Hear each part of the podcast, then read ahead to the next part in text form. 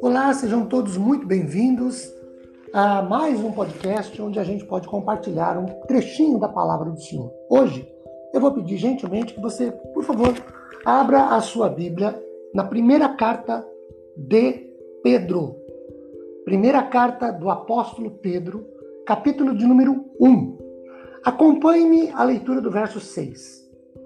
Nisso exultais, embora no presente, por breve tempo, se necessário, sejais contristados por várias provações.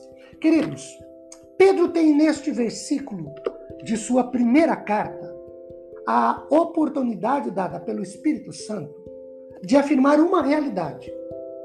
Vejam, ele diz o seguinte: sejais contristados por várias provações. E por provações, estar no plural, isso indica a multiplicidade das provações. E isso me faz lembrar de João 16, versículo 33. No mundo passais por aflições. Ou, também no plural, múltiplas aflições. Ou, uma segunda ideia é a de que todo crente passa. Não há exceção, não há exclusão, não há isenção, não há restrição. Mude, inicia seu comentário sobre este versículo afirmando que aqui está a alegria do cristão, independente das circunstâncias. Paradoxal para o mundo, pois esta alegria não é simplesmente uma antecipação intelectual das possessões futuras, mas é uma apropriação presente das riquezas de Deus mediante o Espírito Santo. Para Davidson, as provações têm um propósito e a fé não se tem por genuína enquanto não for ou não seja provada pelo sofrimento. Sofrimento esse que o texto de Pedro diz é passageiro, comparado, óbvio, com a glória que nos pertence eternamente em e com Cristo.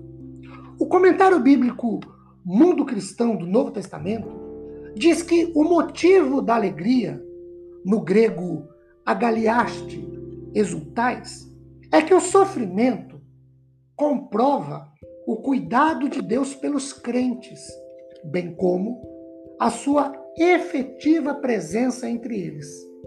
E ainda apresenta uma possibilidade concreta de íntima identificação com Cristo na experiência do sofrimento. Quando o texto diz o fogo ardente destinado a provar-vos, já aponta de forma realista para a presença do fim.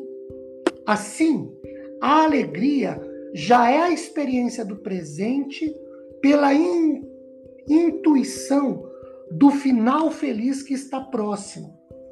E eu quero dizer também, primeiro, quando o texto nos fala de que somos provados, ele não associa provação à falta de fé, de espiritualidade ou ao pecado, mas afirma que isso é uma situação que acontece com todo cristão.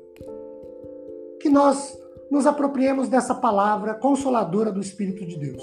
Fiquemos todos na paz do Senhor. Tchau, gente!